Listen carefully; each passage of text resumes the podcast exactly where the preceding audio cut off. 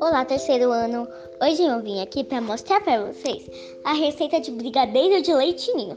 Para esta receita, você vai precisar de leite condensado, manteiga e também o principal, o leitinho. Você começará colocando primeiro o leite condensado todinho da lata da caixa no fogo baixo em uma panela.